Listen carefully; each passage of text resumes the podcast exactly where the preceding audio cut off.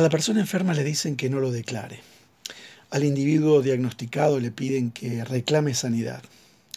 Estos inocentes son animados a que hablen prosperidad en sus vidas. Para darle rápidamente, mm, decirle algo rápidamente, es algo así como eh, que todo lo que usted pide puede ser suyo mientras que usted lo diga con fe. ¿Por qué? Porque tu pastor y otros están convencidos de que tienen el poder para materializar las cosas que piden con fe.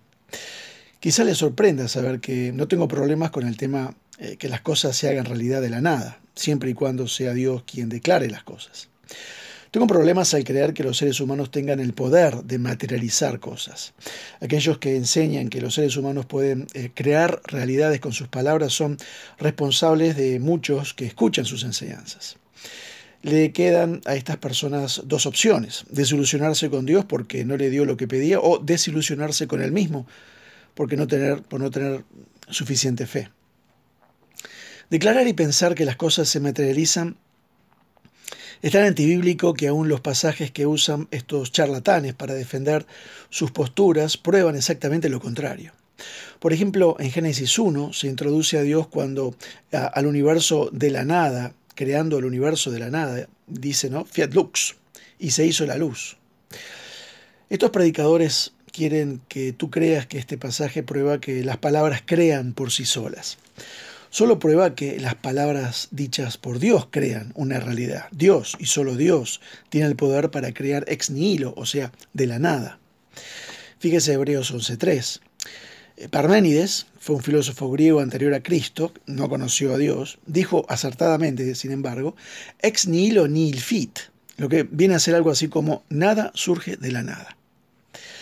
En Lamentaciones 3, 36, 37 leemos, ¿quién será aquel que diga que viene algo que el Señor no mandó? De la boca del Altísimo no saldrá malo y bueno. En otras palabras, puedes hablar todo lo que quieras y declarar a los cuatro vientos como los profetas de Baal, pero si el Señor no declara, no pasa nada. Otro pasaje usado en eh, Marcos 11, del 22 al 24, es el pasaje de donde viene el dicho que la fe mueve montañas si dijeres a este monte. Este pasaje no muestra que los seres humanos tienen el, el, poder de cambiar la realidad o su voluntad.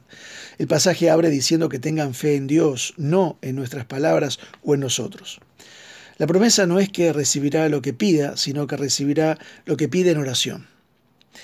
Sabemos que por el resto de las escrituras que esto no es un cheque en blanco que Dios contestará a cada una de nuestras peticiones, sino una promesa de que Dios contestará nuestras oraciones cuando estén acordes a su voluntad.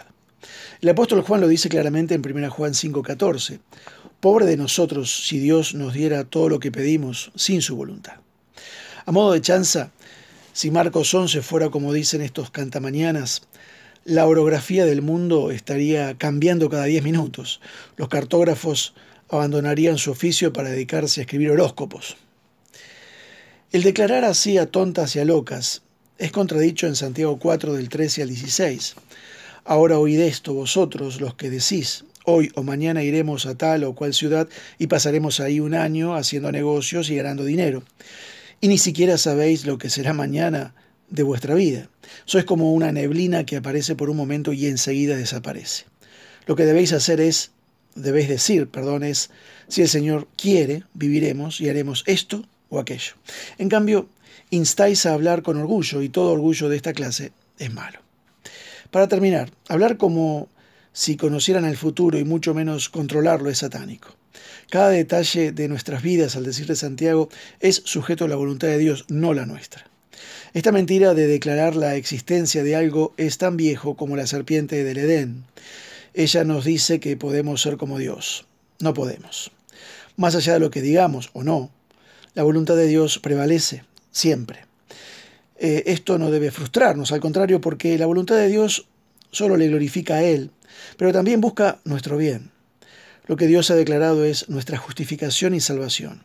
Así como la luz rompe y evapora la oscuridad, así nuestra justificación viene directamente de Dios a través de Jesucristo. Que Dios te bendiga.